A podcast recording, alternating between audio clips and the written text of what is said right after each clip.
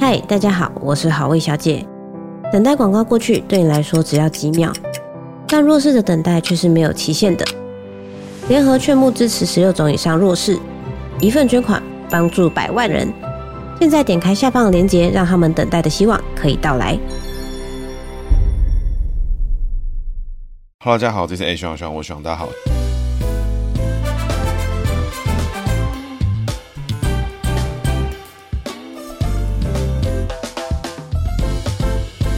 Hello，大家好，这是 A 学长学长，我学长大家好，学长又回来了。学长今天呢又要给大家特别节目了，因为大家上次哦那一集怒喷一波哦，第三次国共合作这一集哦，大家居然爱不释手，然后非常多人在敲碗，希望可以分享更多事情。然后更别说呢，上个礼拜哦，在十一月二十三号、二十四号那个附近呢，刚好呢又是什么？又是这个我们的总统候选人登记截止。那直到截止最后一天的时候哈，我们才有两组候选人决定了要跟谁选。他这个做法呢？基本上跟这个大学生啦，还是谁在交那个城市作业，或者是那个什么压底线的时候，哎，送件进去的这种概念是一模一样啊。学长呢，因为有严重拖延症，所以呢，这个心态呢，我是很了解。不过呢，他们是选总统，搞不清楚呢，他们到底是什么情况。那不过呢，这个副手人选哈，很多听众都会问啊，哎，蓝白合不合啦？这个什么什么之类的啊，什么很多事情。但其实呢，各位要换成另外一个角度想哦，副手的选择呢，其实最主要的问题哈，并不是说这两个人是不是可以一加一怎么。么样或怎么，或是可以这个两个人相加持之后呢？哎，发生什么重效？其实不是，因为呢，根据一般候选人自己参与的程度比较高的话，会对于自己的副手有一些比较具体的指示。不过呢，一般来说，副手呢都是由这个候选人，或者是呢由他的选举团队去认定说这个副手可以跟那个主帅呢搭配，然后有相加持，然后有互补的功能。举例来说，在我们之前节目里面就有提过哈，这个国民党的固定的套路是什么？这个本省配外省，对，或是外省。配本省一定呢要有一个人做头。那如果你各位回去看的话，哈，一九九六年是谁啊？李登辉配连战。那那个时候呢，因为是第一次选，所以呢，哎，两个呢都是本土的。然后后面是不是就开始哇分裂出什么新党啦，什么奇奇怪怪有的没有的党？那到两千年的时候呢，国民党变成什么？连宋是不是就分家了？那连宋分家呢？连战找萧万长有没有？又是本省配本省，哎，是不是出事了？嘿，就出事了嘛。宋楚瑜呢就外省挂就出去了嘛。所以国民党呢最终在这个几次的过程呢，哎，找到一个方式就是什么？本省配外省，北部配南部，哦，这种感觉去搭配，只要脱离这个轨迹，哈，大部分都会出事情。所以呢，过去呢，在这好几个期间，哈，基本上在国民党的选战，哈，大家都对侯友宜有意见啦，对侯友宜有很多批判啦，感觉哇，这个斗那个，这个打那个战斗蓝，又开始说什么，哎，这个不会赢什么的。结果呢，最终国民党的候选人是以侯友谊跟赵少康搭配，哇，这个本省配外省，哈，这个组合一出来，全党闭嘴。为什么？是因为赵少康太强吗？不是，是因为本省派的没有意见，外省挂的也没意见。那你各位回头去看哈，到二零二零年的时候，那个时候是谁？那时候是韩国瑜配张善政。那这时候的情况呢？哎，刚好又是外省配外省，但是呢，厉害就厉害在这边是什么呢？是因为韩国瑜刚好是本省挂跟外省挂都能接受的人。他第一个他是外省挂的边缘人，他也不是高级外省人。那他本身呢，他的老婆那边，他的李嘉芬那边呢，又是云林的本省挂，所以他刚好呢可以从两边去协调出来。所以各位回头去看哦，国民党的候选人主要都是以什么？都是要以能够协调本省挂或外省挂，或是至少是两边都不讨厌的人才有机会成功，所以侯友谊配赵少康这个情况呢，就符合这个现象。那这一集哈，其实有很多事情要讨论啊，因为一定大家都想要听，哎，发生什么事情啦，听想评论一波啦什么的。那我大概会这样子区分哈，也就是说，基本上呢，因为现在总共曾经有出现过的候选人有四组。赖清德、萧美琴这不多说嘛，唯一一组稍微正经一点，稍微真的是没有把这件事情当儿戏在选，那这个当然就分开。那蓝白呢，因为这一大一小，然后这一个选正经的，一个不知道干嘛，然后就是一组，所以蓝白一组，那绿的呢跟郭一组。那可是绿的跟郭呢，我觉得好像也没什么好讲，所以这个我们先把蓝白这集做完呢，我们看一下风向怎么样，再再看大家有没有想要听这绿的合盘跟这个郭台铭这一组人的合盘。那不过回到我们刚最前面提的事情是什么？整个副手的选择呢，基本上就是选举团队对于这个候选人所欠缺的东西，所需要互补的特质进行去补充，所以呢，一般来说，民进党就变成怎么样？男配女，有没有？北配男之类的这种情况。因为民进党呢比较没有省级情节，所以通常是以性别啦，或是议题啦，或是派系的情况来做这个分野。那这一次呢，我觉得赖清德跟萧美琴哦，基本上是这个年代哦，可以说是今年的一时之选呐。我觉得可能暂时民进党也没有更好、更适合人选。确实，两边的历练呢非常的丰富。毕竟总统、副总统的职权是什么？总统呢负责什么？国防、外交啊。副总统负责什么啊？这个总统如果暴毙了，呵 呵这个副总统呢就可以无缝接轨。那所以呢，从人选之中哦，可以看出来这个各个候选人跟各个候选团队看到自己主帅呢欠缺特质是什么。首先呢，赖清德缺的是什么？就是国际的嘛，就是女性特质嘛，温柔特质嘛。再来是什么？淡化台独特质嘛。所以呢，重点是什么？萧美琴有没有办法解决这个问题？看起来是有，尤其呢，他在东部深耕多年，跟原住民的关系哎也还不错，所以确实很大程度哈弥补了赖清德这种闽南哈，很多人说啊闽南沙文主义啊，只会讲台语啦，又是南部人什么，所以确实很大程度的淡化这个特质。所以我觉得哎这个选择不得不说哈老套，但是呢有用，同时呢也把过去哈这个赖清德跟蔡英文曾经哎有一度差点杠上这个情况呢，很大程度的淡化掉。然后我觉得某种程度上面呢，真的是萧美琴一出来，整个民进党大家没有什么含泪投票，就是盖下去了。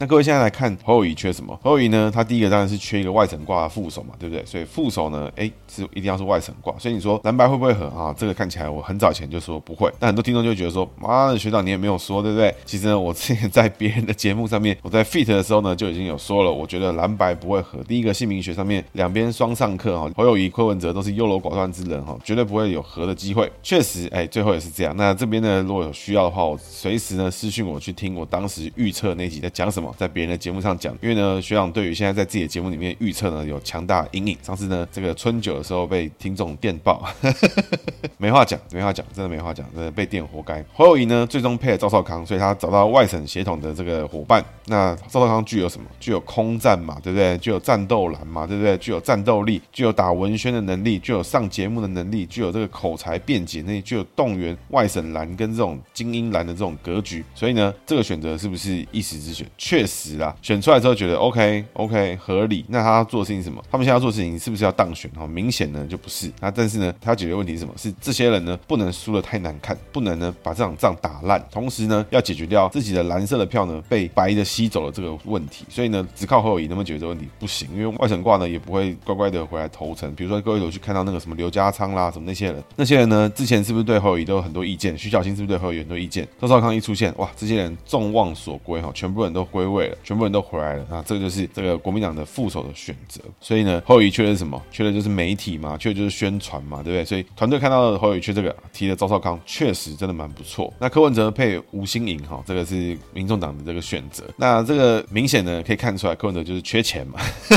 这整个民众党呢说可以拿出一千五百万，然后再当保证金，这脸不红气不喘，掏出来放你那边当定存的人哈，看起来看来看去呢，哎，你说蔡壁如拿不拿得出来？你说陈佩琪拿不拿得出来啊？不会拿不出来，只是拿出来伤筋动骨啊。愿不愿意拿哈？没有人愿意拿，包含柯文哲自己都不愿意拿。那最后谁来拿呢？啊，当然就是我们的这个吴新颖，刚好就是哎拿一千五百万跟一般人拿一千五的这个状况可能是差不多的，哎，就是哎口袋里面刚好就有的那种等级。曾经有个笑话，就是说这个比尔盖茨走在路上，看到地上有一万美金掉在那边，请问比尔盖茨该去捡那个一万万美金，还是原地默数三秒，哎，又赚了一万美金？请问哪个比较划算啊？算来算去，其实呢，这个比尔盖茨呢，什么事都不要做哈，直接走去做他自己的事情啊，去大便都好，都会直接赚一万美金。去捡呢，哎，腰闪到多亏啊！所以整个吴欣盈这个民众党的选择里面哈，柯文哲的选择啊，吴欣盈赞啊，这一千五百万直直截了当的就出来了，那是不是没有任何问题？柯妹妹去登记参选还忘记带钱啊？如果你刚好旁边也有吴欣盈的话，这个什么二十万，他可以选实习，交个两百万出来都没有问题啊。那我这样讲呢，并不是说吴欣盈就只剩下钱这个功能。吴欣盈本身呢，她还有具备什么？第一个，她是女生。那对于柯文哲的这个形象来讲，如果还要再配一个老直男的话，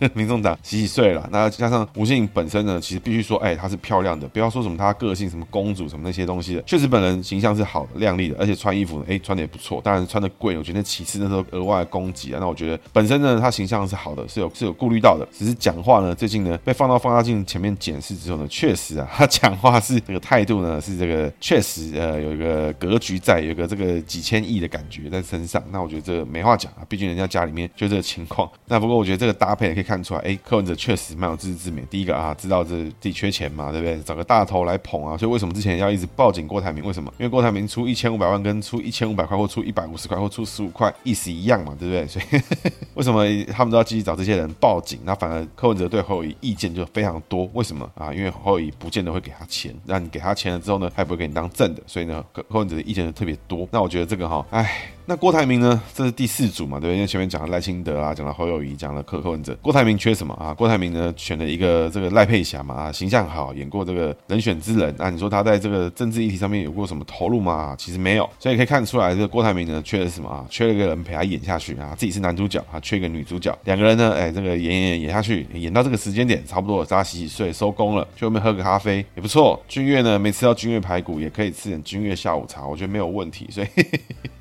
这郭台铭啊，也是对于自己蛮有自知之明的，确实啊，就缺一个最佳女主角，这没有问题。这两个人合演呢，是有机会去拿这个金马奖啊，我是没话说。那接着我跟大家分享一下姓名学里面，其实我们过去很少有机会来做合盘，也就是说，如何从两个人的姓名的生肖的天干地支里面互相交叉来看彼此的情况。也就是说，一般来讲，最常见是什么啊？是你各位哈女生最爱问啊，我跟这个男生会发展下去会不会有机会啦？我跟这个另外一半发展下去会不会有机会？那这是不是一个？好的对象等等，那其实哈，一般来说会问这种问题呢，十有八九这对象呢不是太好了。但是呢，我还是会跟这个每个听众哦，每个客户呢，很详尽的去分析你喜欢他的点是什么，你看到他的点是什么。因为毕竟每个人的家庭环境、每个人的个性、家庭教育都是不一样。你跟这个人走向一段非常长远的关系，你其实并不是只看你跟他，还有你们家人的问题。如果两方家人呢教育呢是有很大程度的落差，那我觉得要能够走得很顺利很好，那我觉得还是很蛮辛苦的。那今天呢，我们就来分析哈这个蓝白两组的搭配到底好不好啊？这个搭配的好的话呢，哎，确实蛮有互补的效果。那基本上呢，侯友谊、赵少康啊，我们都已经过去有讲过了。柯文哲呢，更是我们的第一集也讲过了，所以里面呢没讲过的只有吴欣颖。那如果大家很有兴趣的话呢，请听到这边记得一定要私讯告诉我，想听吴欣颖的解说哦。那如果听到这边很多人私讯我，那我们就有机会来解一下吴欣颖的这个个性。那侯友谊的个性呢，基本上在各位看到这个有字中间的交叉角就是什么上课格局嘛？哎，这个内在个性呢，哎，想得多啊，想得优柔寡断一点。但是呢，工作位上面呢，可不可以啊？这个工作位上面想法有点奇怪啊，这个人呢，团队呢经营的不会太好。那赵少康呢，刚好是相反，赵字呢，因为他是属老虎嘛，因为侯友宜是属鸡，一个是民国四六年，一个民国三十九年。赵少康呢属老虎，老虎呢逢小，大逢小，走下克格局，也就是说赵少康是个个性强势的人，但是呢康字本身的财位又是好的，所以呢赵少康这个人做事情非常清楚，知道怎么样呢会有自己的得跟失。那所谓得跟失，就是说赵康就会知道说哦，这件事情对我是有帮助，对我是有利的。也就是说，比如说像现在，为什么赵少康是出来当副总统？为什么赵少康不出来参选总统的这个初选呢？为什么呢？因为如果一个人对于自己的国家、对于自己的政党有非常强大的意志、有非常强大的意念想要输入的话，当然积极的参加党务、积极的运作、积极的参涉于这个事务、积极的去参选、表达自己的意愿、获取自己的群众，这才是政治的概念嘛。那为什么赵少康要出来当副的？因为他非常清楚他的财位很好。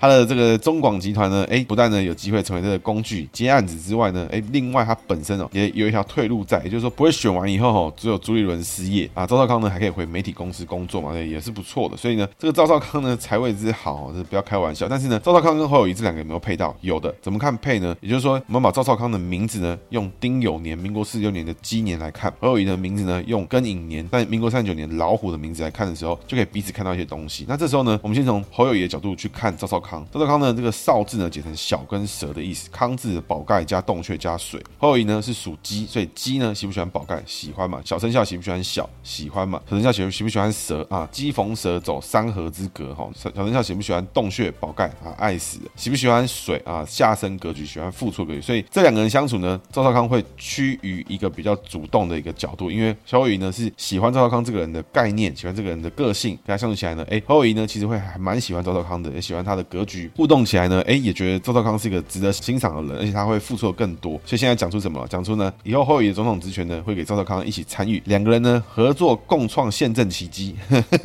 这个职权的分配啊，这个毁宪乱政的这个格局哈、哦，就在他们两个身上正式出现啊。姓名学上可以看出来，侯友宜呢确实会对赵少康是还蛮好的，蛮付出的。那这是这个这个格局，但相对的呢，赵少康的庚寅年属老虎，看侯友宜呢会发生什么事情？老虎能不能交叉角？不行，走上课格局。老虎逢蛇，这个有字啊，拆成蛇跟交叉角。蛇呢，身隐四害，走意外多灾之格。一字宝盖哈，老虎大生肖一样不适合。那这一字里面呢藏月，那月字呢可以解成漏的意思，所以老虎逢漏，好的。所以呢，这两个人相处起来，工作相处的话，哎，赵少康跟侯友谊可不可以成为好同事？可以的，没有问题。但是呢，个性上面、交友上面呢，哎，侯友谊比较喜欢赵少康，但赵少康相对没有那么喜欢侯友谊，甚至呢会出其不意的，哎，可能不小心讲到一些话就捅到侯友谊啦，会有这种情况出现。那这个大家可以往后继续观察下去。基本上合盘来看的话，侯友谊其实会比你各位想象中的还更喜欢赵少康这种感觉哈。那事实证明哈，两个合盘一看哈，确实啊，外省不现身哈，这个战斗蓝哈，全部都很不安分。现在一现身之后呢，十一月二十四号之后，哇，蓝军集结，哇，这个很猛啊。所以呢，我觉得这个确实哈是有看到东西。那柯文哲呢，他是四民国四十八年次出生己亥年。那吴欣颖呢是民国六十七年戊午年出生哦，他是属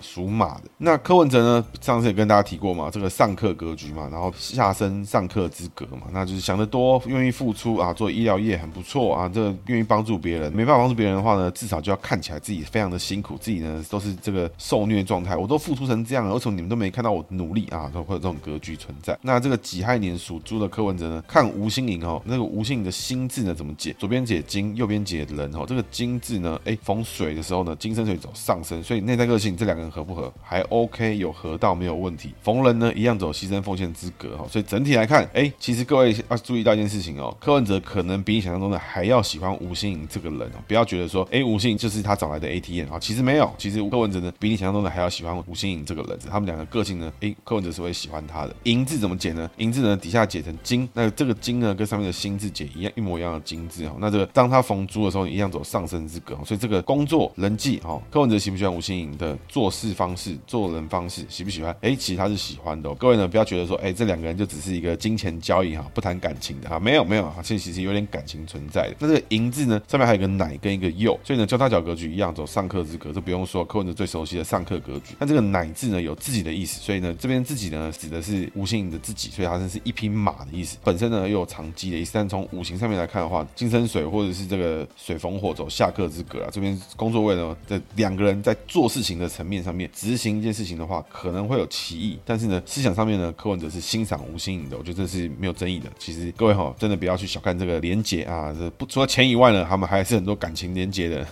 应该啊。那吴欣颖呢戊午年出生哈，这个午字属马，逢柯文哲的文字呢抬头加撇脚，外在呢哎很不错，真的认识到内在的话呢，哇他想的可能会比较多一点，所以呢乍看之下吴欣颖呢是会被柯文哲吸引的，但是呢相处越久啊问题可能就越多啊，这边要稍微注意一下。他这个泽字呢开口，所以呢这个马开口成什么？成骂，所以呢 这个吴信盈偷嘴柯文哲的事情呢可能以后会出现，所以大家可能可以观察一下。那上课之格啦，这个付出之格啦，这个工作位呢就是两个人比较复杂的地方，所以这两个人确实彼此的格局是有合到，怎么个合法呢？就是呢互相呢有一点吸引的地方，有点互嘴的地方，哎，在关键的工作执行上面呢其实是有歧义的。那这边呢可以各位会观察一下，以后再做一些事情，比如说执行选举的过程、选举的方式、选举的手法，再在执行面上面呢，哎，柯文哲跟吴欣盈这两个人可能是会有意见存在啊，这边稍微注意一下。那各自来看自己的个性的话呢，柯文哲是什么？属猪，牺牲奉献，上克下生之格。那吴欣颖呢？因为他本身属马，马哦是属火，火逢金走下克之格，内在个性呢全走下克。那外在呢？哎，马逢人，一个人很 OK，没有问题。那马逢鸡，哎，这个叫什么？子午有卯，四败桃花之格。所以工作上面呢，吴欣颖是不是会有下属的人？是不是可以有组成一个大党的格局？没有，小团队没有问题了。但不过呢，稍微注意一下。那另外呢，因为逢自己还有自刑之格哦，自刑的格局的话，他还会有这种公主的倾向。那今天哦，大家会觉得说我心理学上面讲的特别快，为什么呢？因为我要用两个天干地支解两个名字，所以一个人我要解四次，那有四个人我要解十六次，所以我会讲比较快一点。那各位可能只要听我的翻译成能听得懂的叙述就可以。那所以我这边讲的比较快一些。那不过呢，总体来看的话呢，两个人个性有没有合到？一定有嘛？为什么？因为柯文哲就需要什么强势女性。这个我在我的节目第一集就讲过，柯文哲最需要就是谁？强势女性。他身边有谁？黄珊珊强不强？强嘛。柯美兰强不强？强强嘛。这是怎么看强不强？名字冯王冯大强不强？强嘛。黄珊珊有两个王，够强了吧？柯美兰她妹妹这个美字里面是不是冯大强不强？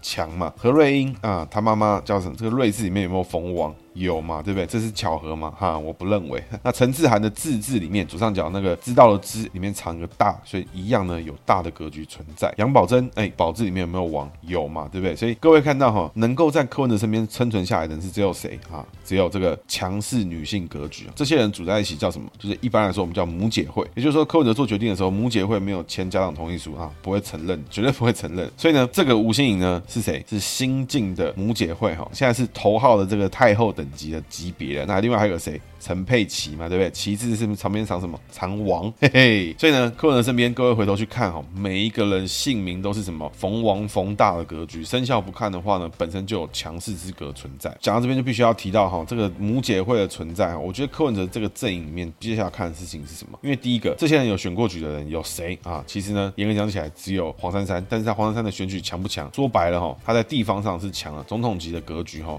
没有很强。他处理过什么总统级的选举事务？有没有？有的。是什么？是连宋配的时候，宋楚瑜那边，当他的监票出问题的时候，谁是委任律师？黄珊珊是委任律师嘛，对不对？但是总统级的动员、总统级的操盘、总统级的文宣、地方组织啊，有没有能力操作？没有。所以呢，但是黄珊珊已经是最有话语权的、最有经验的人。所以这其中呢，哎，非常讲究黄珊珊的格局高度在哪里？那这些人呢，最好玩的互动是什么？是在家里面呢，一把手是谁啊？在台北的话呢，肯定是陈佩琪的嘛。这柯文哲家最大的老大是谁？陈佩琪。回新竹的话呢，可 全国最大的母姐会的真实质上的妈妈是谁啊？这个就自然呢，就是我们的何瑞英嘛，对不对？就是何何妈妈。过去呢，曾经有个蔡壁如，哎，对不对？不过呢，因为斗输了，所以现在去哪里？去台中海边吹风啊，直接欢迎你过去了。去台中海线去选举，你自己看着办。所以呢，蔡壁如跟柯文哲跟这些母姐会是不是渐行渐远？没错，正确。各位可以感觉哈，他们走的距离呢是越来越远的。那各位很多人会觉得说哈，哎，这真的是这样吗？哈，各位去回想一下，最近一次柯文哲跟蔡壁如同框的时候是什么时候？过去的台北市长期间，哈，这个蔡壁如是市长是秘书的时候呢，哎，这两个人哈就是出双入对嘛，就是哎，什么事情都是蔡壁如去处理嘛，什么事情都是蔡壁如是市府的一把手嘛，所以这个问题就延伸在哪？延伸到什么地方去？延伸到这个市府呢？很多人说蔡壁如是什么地下市长嘛，产生了什么问题？柯文哲他会被质疑到说，哎，我的领导会不会就是哎，很多人觉得说，其实找蔡壁如去瞧就可以了，不用透过我。所以呢，柯文哲在第二任的市长期间做了什么操作？把黄珊珊找进来当副市长嘛，所以呢，这市府强势女性母姐会哇多了两个头，一个对内，一个对外，哇，不简单，对不对？接着呢，柯文哲又做了什么？他把这个蔡壁如呢丢去立法院成立党团，哎，哇，市府内呢又变成黄珊珊独大。所以接下来他做什么事情？他开始呢，哎，拉黄国昌。但是呢，柯文哲喜不喜欢男生当头？喜不喜欢男生比他还要强？喜欢吗？啊，柯文哲的经验就是不喜欢。所以呢，怎么办？啊，吴欣盈又来啦。啊，其实就政治派的话来讲的话，其实最适合的人选会是谁？绝对是黄珊珊最适合，因为这两个人搭档那么久，比这两个人的搭配才是最好的嘛，对不对？都是政治组的，政治语言又可以成立。那双方的讲法呢又够强，但是呢，柯文哲对于这种下属哦，只要有一个派系独大的时候，他会做什么事情？他就会放另外一个人进来，两个人互咬，养股式的这种操作模式，这个我非常熟悉啊，亲眼见证过非常多次。所以洪国昌来的目的是什么？哎，吴欣盈来的目的是什么？我觉得还很待大家商榷。不过最好玩的事情呢，根据我看一些老前辈的脸书啦，最有趣的事情哦，是你这种最后才公布的这个副手呢，很多人都会觉得他真的就是第二把手了，他就第二把交椅了，在总统候选人之后，我就是第二把交椅了。那实质上面呢，其实一个有自自我认知的副总统或副总统候选人都会知道，主帅呢就是总统跟他的团队，副手呢就在旁边做互补的角色，在旁边呢，哎，不要做一些显眼的操作。所以为什么过去曾经有些总统、副总统有破口，就是像陈水扁跟吕秀莲这两个人追求了互男女互补之后，没想到发生什么问题？发生了，哎，这个两个个性都太强势啊，就有些问题存在。那所以国民党呢就很聪明，在今年之前呢都是尽量选择低调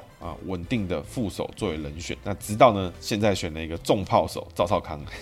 哎，这个真的是这场选举哦，幽默到了现在，也有很多听众哦想听我聊一聊这个君悦这个事件哦，就是说造成蓝白和破局的关键事件。那那个时候呢，因为上一集里面我跟大家分享，那时候人呢刚好正在外面度假。那基本上呢，这就是一场闹剧，这种闹剧，因为我人是刚好去日本，我甚至看到哈，在日本的电视台呢都有在转播这个事情，甚至呢也有这个评论员在评论郭台铭讲了什么啊，侯友谊讲了什么啦。那但是呢，我相信日文是翻译不出来这个台湾政政坛的荒谬之处啦。那这个凯越会团，我很难相信我的听众有人没有 follow 到这件事情啊。基本上就是说，这些人呢，这些天才呢，蓝白合的天才们呢，哎，大家拼了命的要去营造一个氛围，就是说什么，就是宁愿呢都是别人害的，我今天只是想要赢回中华民国，做好政党轮替啊。但是每个人都举着这个大旗，那至于举着大旗有什么屁用，我是不知道。但总之呢，国民党跟民众党呢两个人呢，都是一直用这种方式去操作。那过去呢，其实民众党一直以来，柯文哲都是用这种讯息的不对称跟资讯的不对等，进行这种交错的买办的这种行为。也就是说，哎，A 跟你说怎么样，那你就把这个讯息有条件跟有实现的跟 B 讲说，哎，这个 A 说你怎么样怎么样怎么样，你怎么看啊？你这样子真的可以吗？什么什么的。那最常见是什么？就是说，呃，跟侯友宜说，我们郭董不选啦，但是呢，你不能让他这么没面子啊，就给他个机会，让他什么样的？那不选之后，我们两个就和嘛，对不对？看怎么乔，怎么处理嘛，所以才有后面什么马英九出来乔一个这个马办的这个蓝白合的大会谈嘛。君悦事件呢，基本上就是这个蓝白河的最后一天，哎，然后他们发展出一个完全不知道是三小的一个状态。那我觉得哦，必须说，我之前在节目里面一直提到哦，这个国共第三次合作啦，什么就是在讲国民党跟民众党这个蓝白河的事情。我之前一直不断说哦，这个朱立伦啊，这个有机会看能不能跟过去的国民党谈出一个不同格局的谈判方式。那确实可以看到哦朱立伦这个人哦，深谙历史，因为他过去说过每一位主席学长哈，我们蒋中正啦，啊什么谁的哦，在国民政府期间哦，或者在这个抗战结束后，国共内战期间哦，怎么谈怎么输啊。这次呢啊，终于朱立伦跟马英九反将了共产党一军，那我觉得这个是了不起啊，有有点水准，厉害的事情哦。为什么呢？因为他们非常清楚知道共产党跟柯文哲最大的敌人是谁，就是昨天的共产党跟昨天的柯文哲。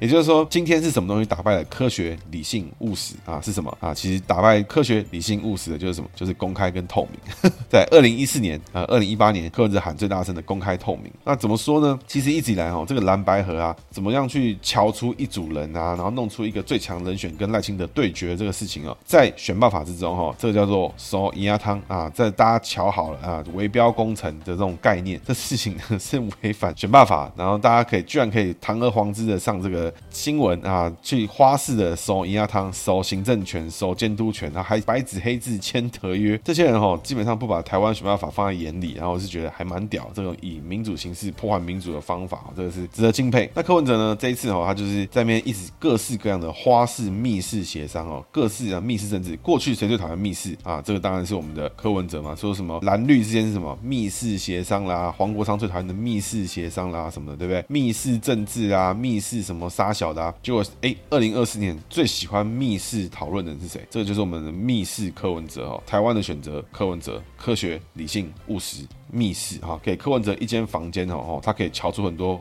各式各样的平行宇宙啊，跟基本上跟薛定谔是没什么两样的情况。给他一个密闭空间，出来会有两种宇宙，哇，这个事情哦，这是只有台湾的选择，柯文哲做得到。那这个密室政治呢，不管是柯文哲密室协商，哎，郭台铭密室协商过程传简讯给侯友宜啊，这个跟侯友宜密室协商的时候，哎，在事后呢再去跟郭台铭吃素食啊，在马办密室协商啊，再瞧一些合约出来啊，这个各种密室呢，在在二零二四年的时候呢，基本上被柯文哲玩得炉火纯青。在前面呢，可以说是这个七八九十月啊，国民党呢被玩到跟白痴没什么两样。各位看到第二次国共合作，在打日本的这种侵略战的时候呢，国共内战的期间，其实有非常多次的国共和谈。那以前都会觉得说，哇，这个重庆会谈是什么东西？一九三七年谈什么事情？哇，各式各样，就觉得说，哇，这个当时谈判一定是这个兹事体大啦，这个气氛剑拔弩张啦，一定什么？可惜在哪里？那个年代没有网络啊，不然我觉得他们谈出来的东西基本。上也是个垃圾，没有什么两样，所以不然为什么会谈出来边打边谈，谈完翻脸啊？以前这些国共和谈的时候，哎，国共会谈的时候，是不是水准比较高？我是觉得他们搞不好连方言都讲不好了，更别说他们谈出什么结果。那所以可以各位看到哈，这个时隔哈这个几十年五六十年了，可以看出来国民党确实密室谈判跟这个国共和谈的时候，确实有蛮大的进步。首先他们有印表机，他们有一些这个条约啊，懂得大家签名，然后最后呢，哎，开记者会跟大家宣布这个情况呢，各位如果去搜寻哈，这个一。一九三七年国共和谈差不多呢，就是这个内容啊，出来就会有什么几点宣言啦，前面有些那种会前会啦，现在呢，可以传 line 就可以了，以前还不需要会前会，所 以看这些历史哦，以前觉得说哇，这每个事件好像都很屌，每个都怎么样？那各位哈，从今天开始往后看十年，看看以后会不会有个十年后的苏起？那跟大家分享啊，还是就会有一个苏起呢冒出来说啊，这个今年呢有这个二三共识哦，呃，二三共识于台北进行军乐会谈哦，蓝白双方进行协商。哦，协商完之后呢，这个协商破裂，蓝军白军全员出动哦，全军出击哦，于脸书上面进行这个庞大会战哦，导致当时哦网络上面的用户哈资讯呢得到大量的杂讯，都是什么我好的我投科或什么之类。当时哦，我觉得差不多就是这个格局这个等级啊。那我觉得这个军乐会谈哦，就是这个概念。所以呢，有很多懒人包就讲了这个凯悦会谈讲了什么荒谬的事情。其中我觉得最北蓝就是郭台铭，郭台铭找了个场地在那边一讲屁话，什么明天又是太阳升起的一天啦，感恩节快乐啦，什么之类的。那为什么他会讲这些事情呢？因为其实他早就做好了这个退选的准备嘛，所以他一开始就选先选一个演员出来当副手，梗都铺好了，只是大家看不透他，觉得说啊不可能吧，政治圈里面怎么可能会有人撒了三亿五亿之后呢？哎，做了这种全台湾的动员跟这种全台湾的行销广告，做了这个全台湾的总统参选的联署之后呢，居然还是一场儿戏？有没有这种人？有。只要你够有钱的话，要怎么儿戏就怎么儿戏。你可以送全台湾的一人哈两支疫苗都是 OK 的，只是你会在路上过程中你会靠北靠母哎。那最终呢，这个结局在隔天呢，柯文哲跟吴欣颖搭档参选，那侯友宜跟赵康搭档参选。那我觉得这选择呢，确实哎，我觉得是不错的哦。明姓名学上面是有合到，只是呢暗藏一些奇怪的瑕疵啊。那这个瑕疵以后会不会放大呢？我非常期待，因为我觉得一定会。那我觉得哈，这种什么密室政治啊，或什么这种公开透明、打败科学、理性、务实这种事情哦，各位只要记得一件事情：今天柯文哲最大的敌人是谁？是不是赖清德？不是。是不是侯友宜？不是，都不是。今天柯文哲最大敌人是谁？就是昨天的柯文哲。昨天的柯文哲会打脸今天的柯文哲，就跟黄国昌是一模一样的情况。所以呢，要打击柯粉哦，不要去想跟他讲赖清德有多好，不用，你只要跟他讲过柯文哲以前做了什么，柯文哲以前讲什么，现在他要讲这个。柯文哲呢，就是自己的最好反腐选员。大家听节目听不久也知道哈，学长过去呢是参与三一八学运的人。那最大的感受是什么？其实最大感受还是说啊，没想到我们这个时代就这样被黄国昌、柯文哲这样收割走。收割走之后呢，在那个年代，二零一四年到二零二四年，十年河东，十年河西哈。我看哦，我看来看去哦，我觉得邱毅、蔡正元这两个人是没有变过的。他们两个个性、讲话内容、讲话的方式、作风，跟他们的核心价值从来没变过。但是呢，十年前他们跟柯文哲、跟黄国昌是属于死敌状态、政敌状态。十年之后呢，哇，这四个人呢已经是命运共同体，已经呢可以在邱毅呢负责柯文哲在高雄的动员喊动窜，也就是说黄国昌支持柯文哲，黄黄国昌就是支持邱毅、蔡正元。那我觉得哈，这真的是荒谬至极之中的荒谬了。所以讲到这边哈，基本上呢，这个会谈之后呢，双方全军出击哈，与网络上面混战一波。中间有没有人处于中立状态？有没有？有嘛，对不对？这是一些小蓝啊，什么小鸡啊，什么的。这个蔡壁如啊，哇，这个各个选区各式各样的都有一些那种奇怪的和平地区存在。哎，这边是不是蓝白停战？哎，有没有出现这个问题？有嘛，对不对？有没有地方蓝白开战？有嘛。所以各位回头去看历史课本里面，为什么国共内战的时候会有的地方打，有的地方和？为什么有的地方是边打边谈，边打边谈边和？哎，有没有这种事情？有嘛，对不对？以前都会觉得说，哇，不可思议，怎么做到这种这么复杂的操作？现在呢，看打开电视呢，就可以看到啊。这个现代人的科技进步还真好。那我觉得接下来哈，各位可以观察看点是什么？就是呢，哎，我前面提到的侯友谊喜欢赵少康，但赵少康喜不喜欢侯友谊哈？我是高度怀疑。所以呢，接下来这个问题很有可能会放大。但是呢，蓝军整队把立委打好，打下未来的基础才是国民党的重点。所以这两个人会不会赢？我看他们两个是已经洗洗睡，但是呢，要把跑掉的票，要把失去的票，要把正蓝军的价值打回来，要靠谁？要靠赵少康打出来。所以我觉得这边呢，是赵少康的定位在这个地方。那白军呢？柯文哲、民众党哦，这边要看哪里？最有看头的事情是什么？绝对哈，就是我们的母姐会内战了。因为我觉得这事情会比其他地方好看。因为过去哦，我们有做过一个那个节目，讲说一个民众党的女生、女性的候选人被爆出来跟保姆搞一些有的没的事情嘛，对不对？那这个事情是谁爆出来的啊？很多人都说是蔡壁如，因为他们就在内战嘛。母姐会内战这种资讯呢，爆料出来会最多、最丰富、最有搞头。那我非常期待哈，吴欣盈杠上黄珊珊，吴欣盈杠上陈志涵哈，非常的刺激啊，非常的喜欢。那这两个人比彼此之间呢，哎，柯文哲跟吴欣颖出奇的合哦，大家不要觉得说他们两个是没有什么基础的，其实呢，哎，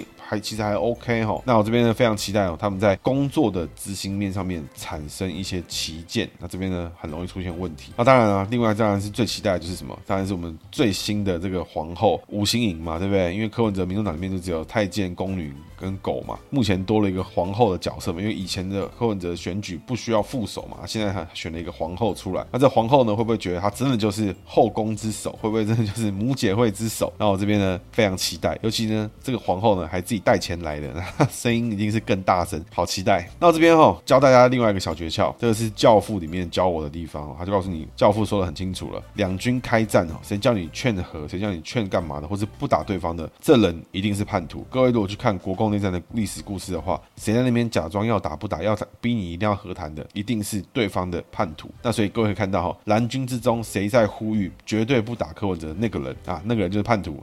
白军之中呼喊不敢打，不要打国民党的那个人就是叛徒。所以各位可以看到，因为现在的情况呢，蓝白的票会互流，绿的票会不会跟蓝白互流？不会。所以呢，绿的票数就在那个地方，最多呢就多挖一点中间选民。那中间选民怎么挖票？中间选民的挖票都不是靠自己的努力啊，这些努力就有限了。中间选民的投票方式呢，就是看对方谁比较会出包，或是谁的包袱比较重。比如说，民进党就要去承受执政包袱，不管你做的好或不好，有人不爽，他觉得不爽投你，那根本就莫名其妙。这事情跟我关我屁事，都是民进党的错。这事情呢，我觉得执政有执政包袱，那。